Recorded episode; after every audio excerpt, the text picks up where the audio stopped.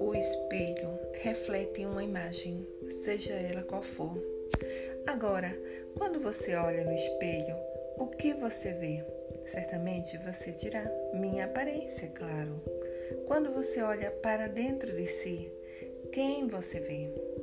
Existe aí um ser cheio de dores, amores e horrores que muitas vezes o espelho não irá refletir, mas a sua capacidade de olhar para si em profundidade irá te falar verdades. Por isso, nesse momento, olhe para seus pontos positivos, perceba quantos momentos felizes já existiram na sua vida e muitas vezes você ancorou apenas naquele momento que te fez sofrer. Você é livre para pensar, mas nenhum pensamento doloroso te fará sorrir.